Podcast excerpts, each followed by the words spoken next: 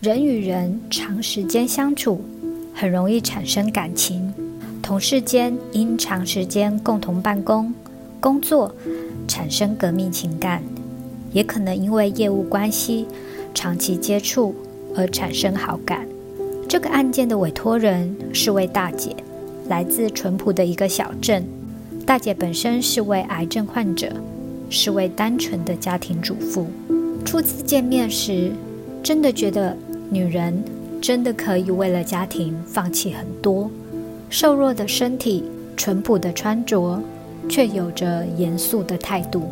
大姐家是开着小型公司，员工只有少数二到三位员工。先生每天准时上下班，下班也不应酬，准时回家。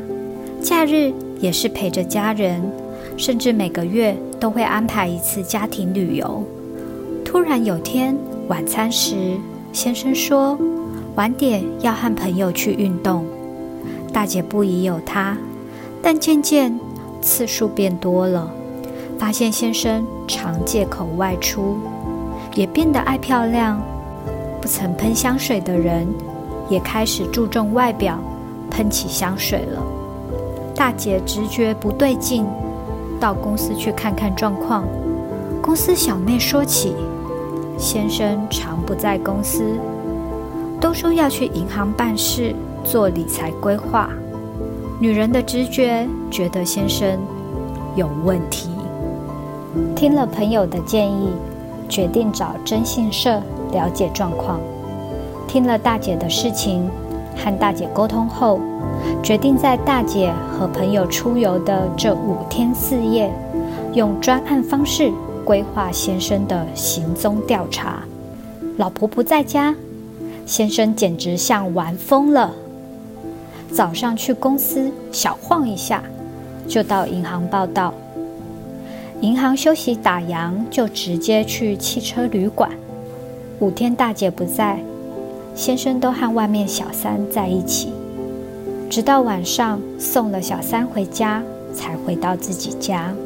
案件结束。和大姐聊了一天，是否考虑抓奸？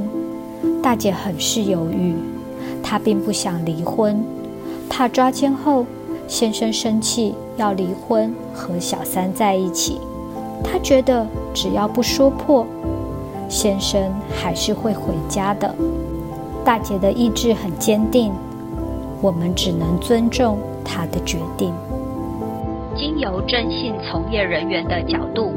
多年经验分析此案件，最终往往还是会以离婚收场。因为先生的迷恋及小三的强势介入，情欲纠葛，爱得难分难舍。这种三角关系，最终还是要有一人退出。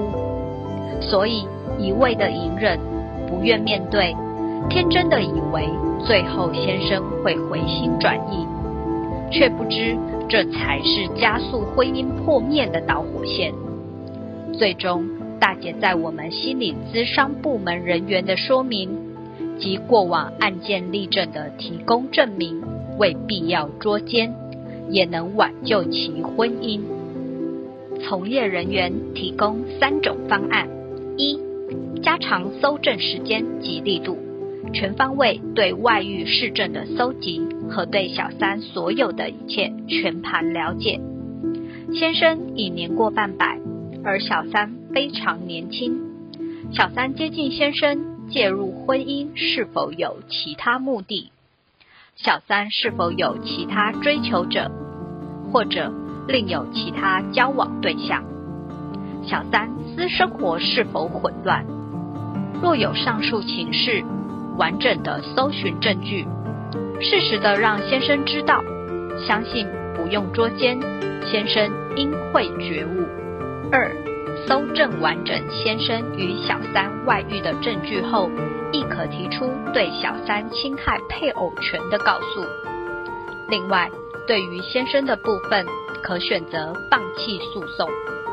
这种方式不但避免掉捉奸过程，先生可能失控。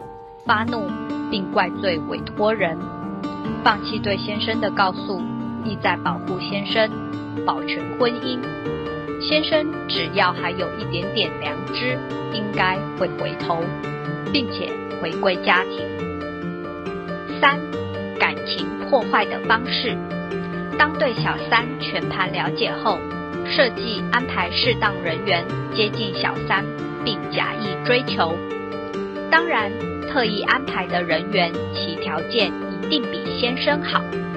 当有第三者介入后，让小三因此而选择自动离开，最终委托人接受建议，选择第二方案，并且全力配合后，案件顺利完成，先生也因此回归家庭，圆满结案。